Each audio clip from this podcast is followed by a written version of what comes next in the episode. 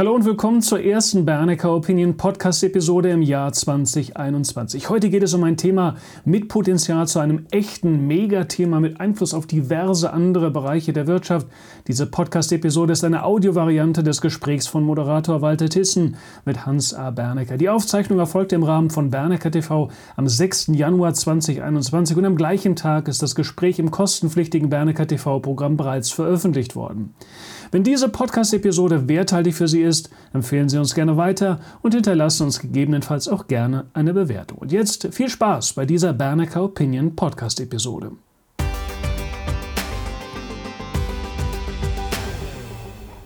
Hallo und herzlich willkommen im Bernecker TV. Meine Damen und Herren, heute dürfen Sie das Fernglas aus dem Rucksack holen. Man kann an der Börse ja kurzfristige Trends spielen. Das tun wir im Rahmen unserer Produktpalette natürlich auch, beispielsweise mit der TB Daily. Aber besonders spannend ist es natürlich, wenn man die wirklich großen Trends frühzeitig erkennt und sich so positioniert, um davon zu profitieren. Um genau einen solchen Trend geht es heute. Ich darf gleich mit Hans A. Bernecker auf einen Themenrahmen schauen, der in verschiedener Hinsicht als Megatrend ein Gamechanger werden könnte, wenn wir mal zehn und mehr Jahre in die Zukunft schauen. Schön, dass Sie dabei sind, liebe Zuschauerinnen und Zuschauer. Gleich starten wir durch.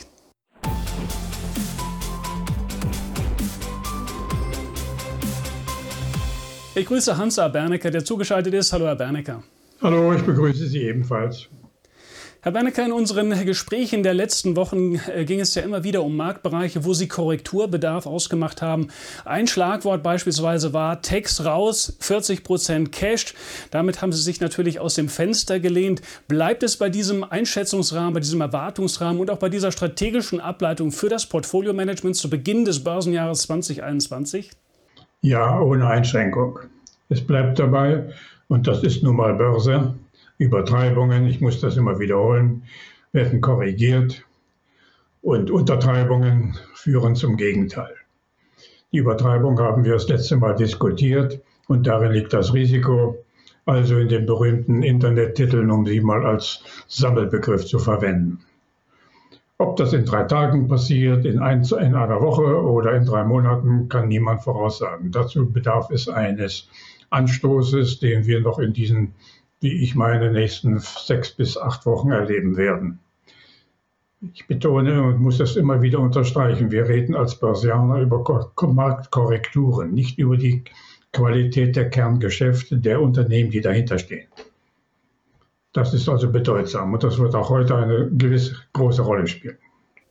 Text raus. Das klingt ein wenig pauschal und ein wenig so wie ein Glaubensbekenntnis. Wenn ich es richtig verstehe, Herr Bernecker, ist aber das eher nicht gemeint, sondern es geht eher um die Frage des richtigen, der richtigen Marktbalance, um eine Frage der Bewertung des Timings und damit letztlich auch eine Frage der Chancenoptimierung im Depot.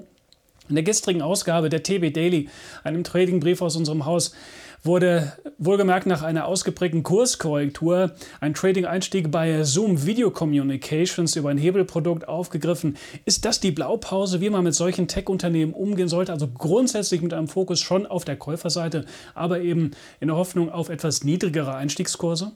Genauso funktionieren technische Korrekturen.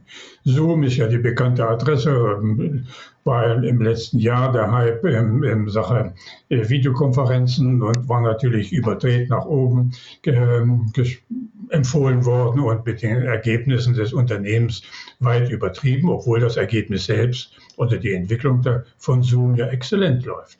Aber es geht um Übertreibung nach 40 Prozent, 35 Prozent, vielleicht auch 50 Prozent Korrektur, da sind wir jetzt schon dabei, ist das dann wieder ein Kauf. Denn dann stimmen die Ergebnisse der Firmen mit der Einschätzung des Marktes inklusive einer Wachstumsprämie wieder überein.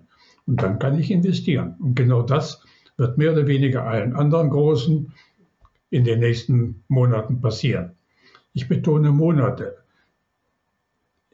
Im Hype 2000 hatten wir das Gleiche. Dotcom hatte das Gleiche in der Stimmung der Märkte, in der Begründung der ähm, Empfehlungen seitens der Banken, Research-Teams und sonstige und mit den gleichen Folgen, die wir, die wir schon dutzendfach besprochen haben, nämlich den anschließenden Korrekturen. Und das brachte damals gerundete Halbierungen. Das kann ich fast wie eine Schallplatte nun schon erzählen. Und genau das Gleiche passiert in diesem Sektor. Nicht in allen, nicht im Markt, nicht im Index, sondern in den jeweiligen überzogenen Formulier äh, Titeln, die wir mehrfach diskutiert haben. Mit einem kritischen Blick auf die Hightech-Welt macht man sich dieser Tage nicht nur Freunde am Markt, denn es ist ja tatsächlich ein Hype. Die Stimmung ist offensichtlich sehr, sehr gut für diesen Bereich der Wirtschaft. Und Technologie ist ja auch etwas, was elektrisiert, was irgendwie Spaß macht, was Fantasie schafft. Und wir haben ja auch jetzt eine Reihe von Themen am Markt, die eigentlich vom Grundsatz her durchaus interessant sind auf lange Sicht. An der Börse geht es aber ja nicht, um, nicht primär um die Bewertung des Ist-Zustandes, sondern um die Bewertung der Zukunftsperspektiven. Und damit möchte ich überleiten auch zu unserer großen Betrachtung. Heute lösen wir uns ein wenig von der Herde der Börsianer, die vielleicht noch der Tech-Welt hinterher hechelt und hinterher schaut, kommen wir zur großen Überschrift für diese Sendung. H2 schlägt Internet. Herr Bernecker, was für eine große Story verbirgt sich hinter dieser These? Also sicherlich eine, eine mutige Formulierung und sämtliche Börsenleihen stehen natürlich Kopf. Laien können das auch im Moment nicht so voll verstehen. Das muss ich einräumen. Aber wir stehen vor einer solchen erneuten Konstellation, die ich schon mehrfach erzählt habe, alle 12, 13, 14 Jahre zu einem neuen Ansatz fährt. Alle diese rückblickenden Dinge will ich jetzt nicht nochmal wiederholen. Die letzten zehn Jahre waren geprägt, insbesondere die letzten vier Jahre, von einer einmaligen Horse- und äh, Beurteilung, alles was um Hightech zusammen, also mit Internet zu tun hat. Dazu gehört ebenso Microsoft als Softwareunternehmen, als einziges produzierendes Unternehmen mit anderer Konsequenz wie Amazon und oder die sozialen Netzwerke, äh, also Facebook und äh, Google und meinetwegen auch Twitter und so weiter. Die ganze Welt ist zurzeit per Internet auf einer Kommunikationsebene in der Lage, sich zu verbinden. Das bedeutet, jeder Mensch kann mit jedem Menschen reden, jede Maschine mit jedem Menschen und jeder Mensch mit der Maschine und demnächst auch jede Maschine mit jeder Maschine. Das heißt dann zusammen Digitalisierung. Wenn wir dabei sind, dann heißt das, jeder, jedes Objekt der Wirtschaft, jedes Subjekt der Wirtschaft kann jederzeit per Internet seine Geschäftsfelder aufbauen und selbstständig darstellen vom kleinen Handwerker oder Bäckermeister angefangen bis zu den kompliziertesten Kombinationen, meinetwegen der Mondfahrt oder einer äh, TV-Station auf dem Mond, wie Nokia es hat, vorhat. Das ist das eine. Dieser Trend ist stabil und wird sich weiterentwickeln, aber er wird nicht mehr hossieren. Er wird nicht mehr kein Hype sein, sondern in der Breite und nicht mehr in der Tiefe äh, stärker sein. Das Gegenteil, und das behaupte ich jetzt, ist Wasserstoff. Wasserstoff, also H eigentlich oder H2, äh, ist der Stoff, der der einzige zurzeit ist, der die Rolle des Öls weitgehend übernehmen kann. Und ohne Wasserstoff, das ist die Erkenntnis der letzten zwei Jahre, ich betone zwei Jahre, wird demnächst das Thema Klima Neutralität nicht zu erreichen sein. Das ergibt eine ungewöhnliche, komplexe Konstruktion der Überlegungen. Das, dazu gehören die Worte Windkraft, Wasserstoff, Erdgas als Kombination, um am Ende einen Wasserstoff zu, herzustellen bzw. zur Verfügung zu haben, der in sämtlichen Bereichen der Wirtschaft anzuwenden sein wird angefangen vom simplen Stahl am Hochofen bis zu allen anderen Möglichkeiten, die es nun um E-Mobility, Brennstoffzelle etc. alles geben wird. Und das ist, ergibt eine völlig neue Investitionsgrundlage für die nächsten nicht Monate, sondern Jahre. Natürlich ist das ein anspruchsvolles Thema und der ein oder andere hm, wird damit auch seine Mühe haben, das zu verstehen. Aber die Komplexität in diesem eben genannten Dreieck Wind, Kraft, Wasserstoff und äh, Erdgas ist der Schlüssel dafür, wie wir diese Klimaneutralität demnächst erreichen können oder eben nicht. Und darauf zu spekulieren, das wird interessant. Nun, bevor wir gleich noch etwas tiefer in die Materie einsteigen, vielleicht zuvor einen Blick, wenn wir das Thema Wasserstoff auf die große Bühne holen, dann werden manche Anleger vielleicht auf Aktien verweisen, die in diesem Sektor schon sehr, sehr stark gelaufen sind. Wenn wir beispielsweise an Orsted denken, an Nil, an Plug Power und wie sie nicht alle heißen. Es hat sich also ein gewisser Hype bereits entwickelt um dieses Thema. Sie, Herr Bernecke, hatten vor einigen Wochen ja auch schon auf Korrekturrisiken oder auf das Korrekturrisiko solcher Aktien hingewiesen. Auch so eine Einschätzung kann man schnell missverstehen im Sinne von, diese Aktien braucht man nicht mehr auf dem Kaufradarschirm zu führen. Andererseits ist es natürlich besonders spannend, bei großen Themen auf Pure-Play-Unternehmen zu setzen, also Unternehmen, die direkt und als Hauptgeschäftszweck, sagen wir mal, in diesem Metier unterwegs sind wo das Thema nicht einfach nur ein Anhängsel ist an einem sonstigen viel größeren äh, Komplex an Geschäften. Also wie sollte man auf solche Aktien schauen, die schon teilweise verrückt gut gelaufen sind? Wie ordnen Sie solche Unternehmen ein und auch deren Aktien im Kontext dieser Gesamtstory? Jeder Trend, der lange läuft und sich aufbaut, beginnt mit den ganz kleinen und schnellen, den sogenannten Piranhas. Das war bei, der Herst bei allen, in allen Fällen das Gleiche. Es sind die schnellen äh, Techniker, die mit findigen Ideen neue Produkte kreieren. Entweder werden sie anschließend von den Großen gleich gekauft oder sie können sich selbst entwickeln. Die Skandinavier sind diesmal besonders schnell, kann ich nur sagen, Kompliment dazu. Und sie sind die Ersten. Aber die Breitenwirkung für die Batterie zum Beispiel oder die Brennstoffzelle werden nie von diesen kleinen Unternehmen getragen werden. Das geht gar nicht, sondern von den Großen.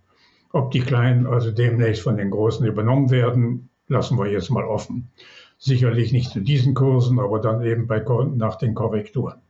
Vor dieser Spannung stehen wir. Die nächsten, die dann anstehen, sind dann diejenigen, die im Mittelfeld operieren, die schon eine Marktposition haben, die auch vertretbar ist, die auch eine Eigenständigkeit garantiert. Aber das reicht nicht. Nicht ganz.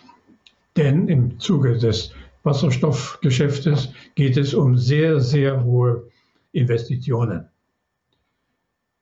Allein die Frage, wie kann man Wasserstoff herstellen, grünen Wasserstoff, bedeutet in den neuesten Rechnungen, soweit sie vorliegen, Be Beträge, die in den Größenordnungen von 4 bis 8 Billionen Euro allein für den europäischen Markt als richtig angesehen werden. Ich wiederhole, wir reden über Billionen die Beträge, die, Herr, die der Wirtschaftsminister Altmaier vorgetragen hat, sind bei weitem nicht genügend. Es wird also sehr viel notwendig sein, um zunächst mal die Windkraft hinzustellen, zu etablieren, die in der Lage ist, den Strom zu besorgen oder zu erzeugen, woraus Wasserstoff entstehen kann.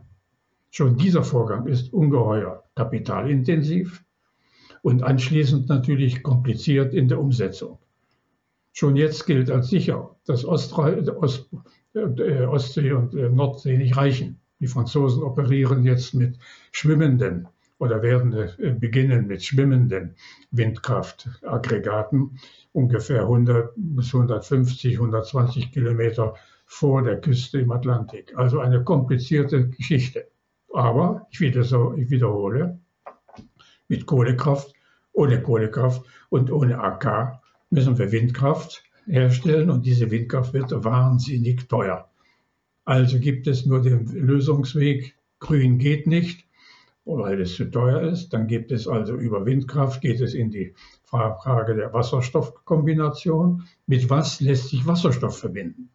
Die Franzosen sind darin am weitesten und werden wahrscheinlich Erdgas aus Algerien verbinden mit, also jedenfalls in die Planungen dahingehend, mit Wasserstoff äh, verbinden, um daraus grauen Wasserstoff herzustellen. Und erst das wäre dann die Voraussetzung, dass es wirklich in die weitere Verarbeitung der Industrie geht. Also wir stehen vor einer ungeheuer komplizierten Kombination von Fakten und Elementen, die das die diese schwierige Frage der Klimaneutralität lösen soll.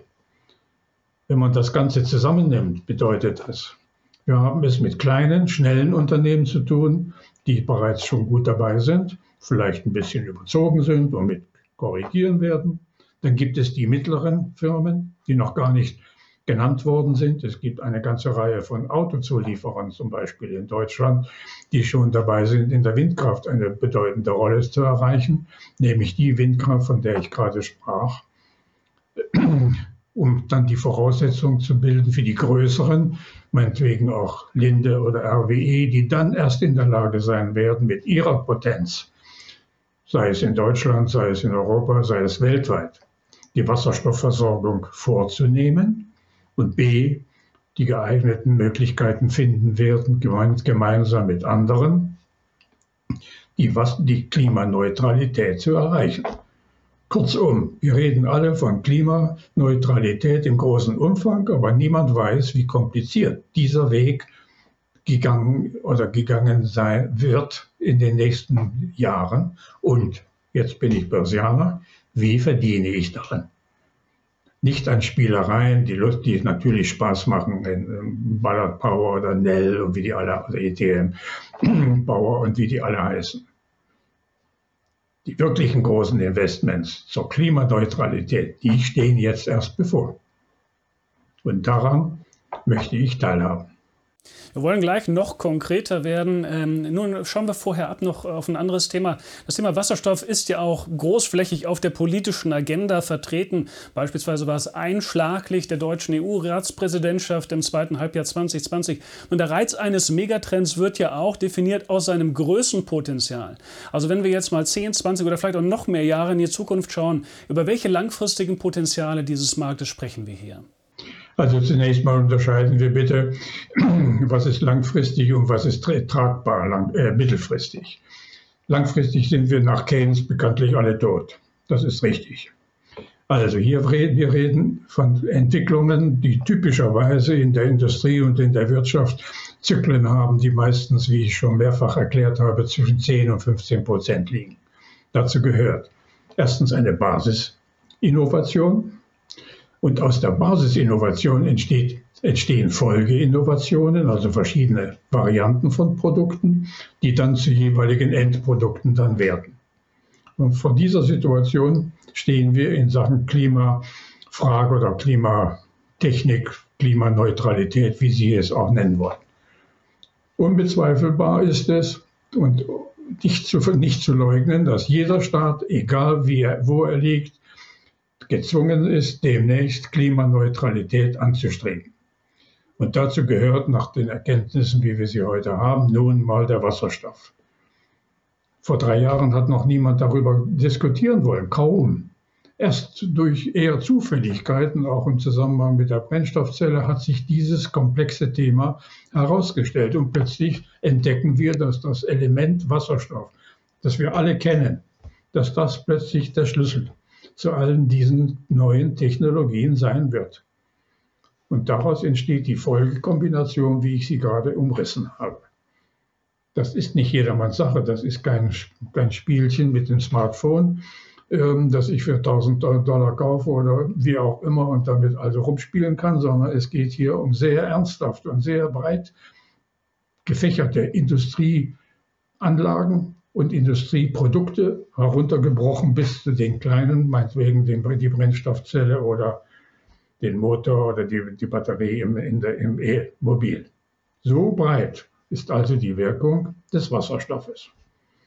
Und ein so fundamentaler Schwenk in der Energiepolitik kann ja weitreichende Folgen haben. Das kann Unternehmen und deren Aktien nach oben spülen oder auch in der Versenkung verschwinden lassen, neue Industrien äh, hervorbringen oder neue Geschäftsmodelle auch hervorbringen. Machen wir in dem Kontext vielleicht auch mal eine regionale Einordnung. Ich denke da so ein wenig zurück an die deutsche Solarindustrie, die ihre Glanzzeit hatte. Aber wenn wir jetzt auf den deutschen Kurszettel schauen und dort deutsche Solarunternehmen suchen, dann ist es ja sehr dünn geworden. Eine traurige Geschichte im Grunde genommen dieser eigentlich ja guten Entwicklung. Welche Region wird nach Ihrer Einschätzung beim Rennen um den Wasserstoff, um Wasserstofftechnologien und so weiter die Nase vorn haben? Wie immer die findigsten. Die Franzosen sind im Moment in Europa jeweils die findigsten auf diesem Gebiet. Die Amerikaner haben, äh, haben damit bisher weniger äh, Kontakt gehabt, weil deren Ölszene und die Ölkonzerne äh, sind ja anders gelagert und verknüpft mit der amerikanischen Wirtschaft. Die europäischen äh, Ölkonzerne oder Energiekonzerne, Royal Dutch Shell bzw. BP, Total, sind ja klassische Ölwerte. Aber sie haben inzwischen erkannt, wie mehrere Interviews ja schon ergeben haben, dass aus, dem, aus ihren Erfahrungen mit dem Öl und ihrer Nähe zu, zum Erdgas einige sind ja bedeutende Erdgaslieferanten und auch in der Förderung tätig, nunmehr der Ansatz zu dem Sachverhalt über ähm, die äh, Erdgasleitung und ihre Erfahrungen mit Erdgas eine Kombination zu finden zwischen A, produzierten neuen Wasserstoff, egal ob grün oder grau, und den eigenen Ressourcen aus Erdgas, Erdöl, nun eine Verbindung zu schaffen.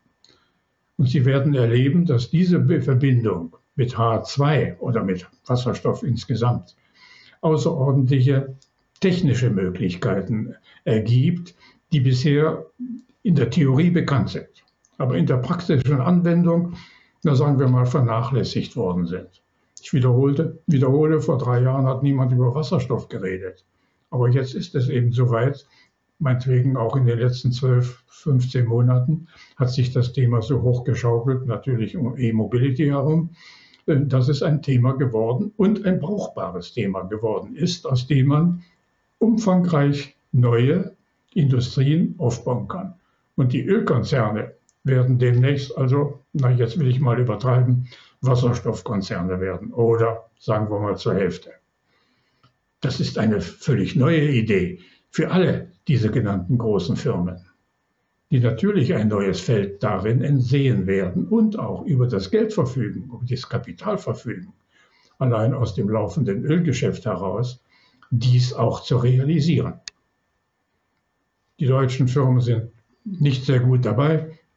Wir haben keine Ölfirmen von Bedeutung, abgesehen von Wintersaldea unter dem Dach von BASF, immerhin.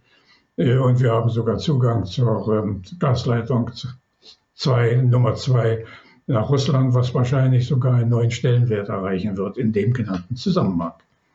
Mehr haben wir nicht, aber dafür haben wir einen Weltmeister in der Gastechnik, Linde, oder einen ambitionierten ehemaligen E-Konzern, also RWE, der sich ebenfalls in diese Richtung bewegt. Also so ganz ohne sind wir in Deutschland diesmal nicht.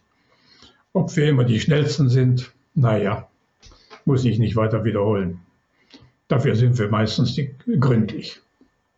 Das Thema grüner Wasserstoff war ja schon angeklungen. Für die Zuschauer, die da vielleicht noch nicht so ganz in der Materie sind, um Wasserstoff aus dem Wasser herauszulösen oder die Atome zu trennen, Wasserstoff und Sauerstoff, braucht man ja Energie. Und die Frage ist, welche Energie führt man zu? Bei grünem Wasserstoff ist es so, dass man regenerativen äh, Energien hinzufügt. Und das bringt uns auch wieder zur Windkraftindustrie. Herr Bernecker, wenn wir an Windkraft denken, dann denken wir vielleicht an Schwierigkeiten im Transport von Strom von Nord nach Süd. Wir denken vielleicht an Schwierigkeiten, äh, was was die Positionierung der Windkraftanlagen angeht. Wer will so ein Ding schon auf Sichtweite oder im, im Hintergarten sozusagen haben?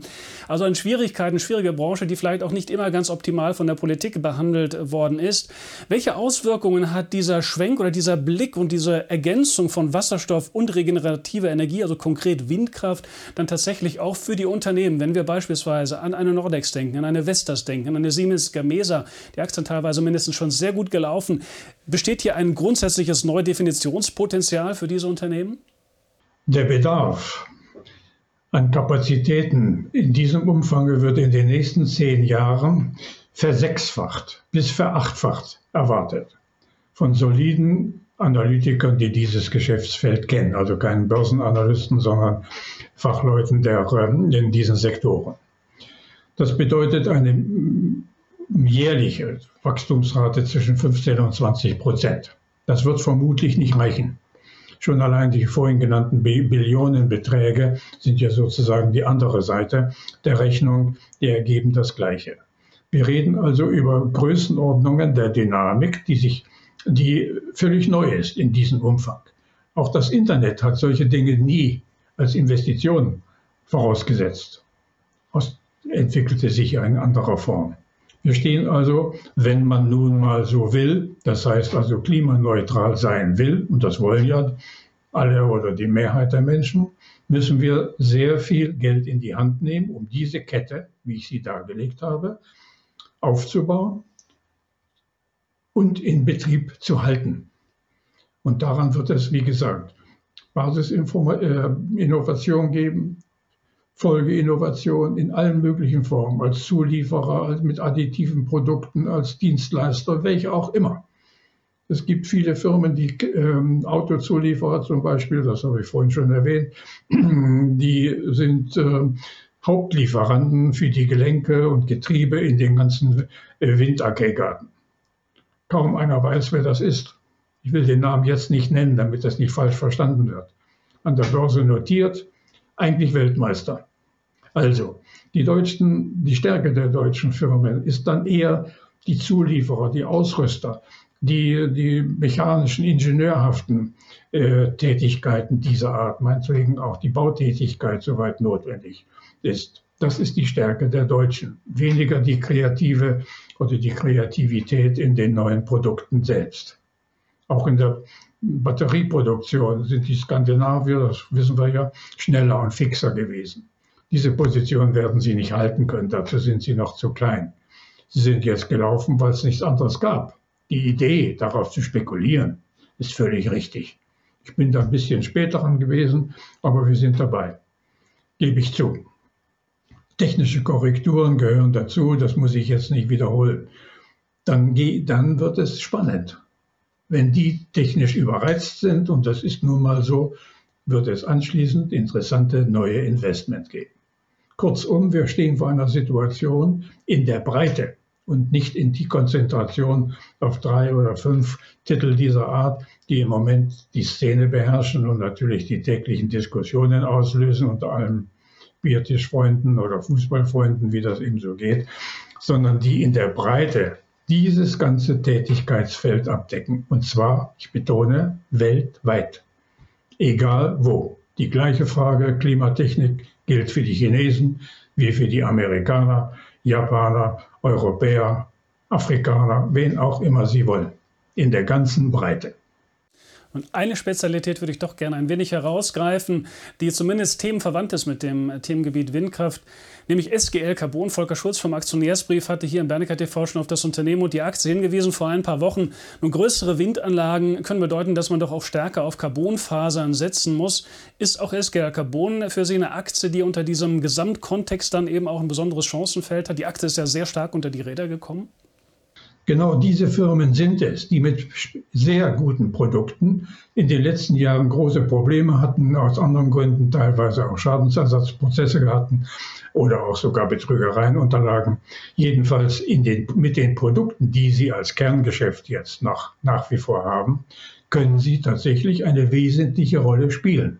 Jetzt wird es darauf ankommen, ob, er, äh, ob die SGL, ich will jetzt keine Namen nennen von den Managern, ob SGL Carbon in der Lage und willens ist, diese Chance zu nutzen und umzusetzen. Und davon könnte ich Ihnen jetzt 10 oder 15 Firmen der Mittelklasse in Deutschland, äh, sagen wir mal der S-DAX und TechDAX-Klasse, um es mal so auszudrücken, nennen, die auf diesem Gebiet über ausreichende technische Fähigkeiten verfügen, in diesen Kreislauf, den ich beschrieben habe, nun integriert zu werden. Und das wird spannend. Das kann ich Ihnen sagen. Und ich bin sicher, dass es auch den einen oder anderen geben wird, der dann von Großen übernommen wird zu diesen lächerlichen Preisen, die sie gegenwärtig darstellen, weil die Qualität deutscher Unternehmen, ich muss das immer wiederholen, ähm, in der technischen Fertigung, in der Produktion so außerordentlich gut ist, dass wir international damit wirklich ein hohes Renommee haben. Das wissen die Deutschen vielfach gar nicht. Herr Bernecker, das Thema wird uns ja wahrscheinlich noch eine ganze Weile begleiten, denn es ist ein riesengroßes Thema, ein Megathema. Inwieweit haben die Zuschauer und Anleger es zu erwarten, dass dies auch in der Aktienbörse sich niederschlagen wird? Werden Sie dieses Thema dort auch begleiten?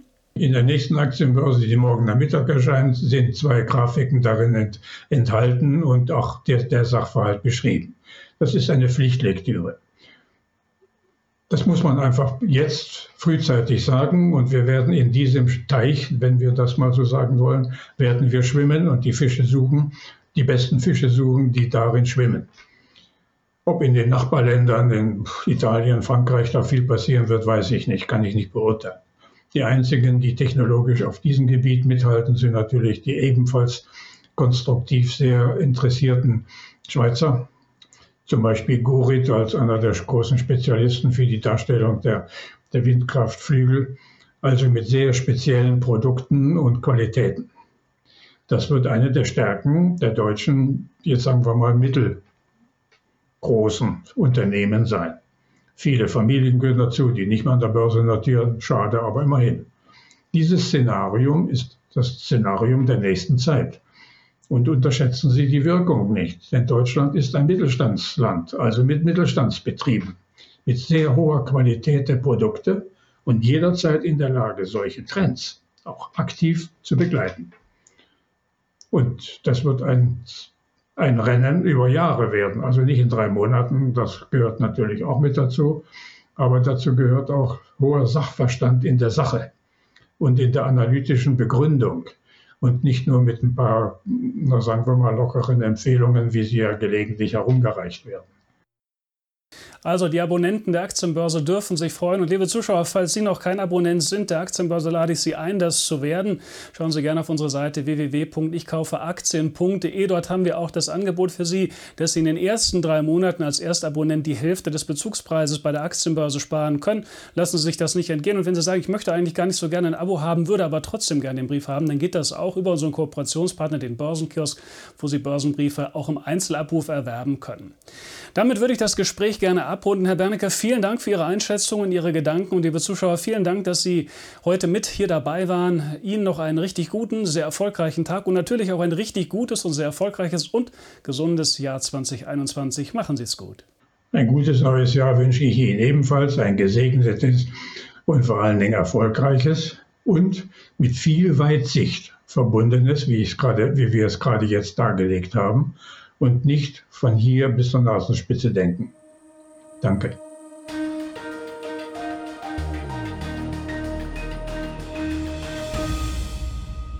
Bitte beachten Sie die nachfolgenden rechtlichen Hinweise.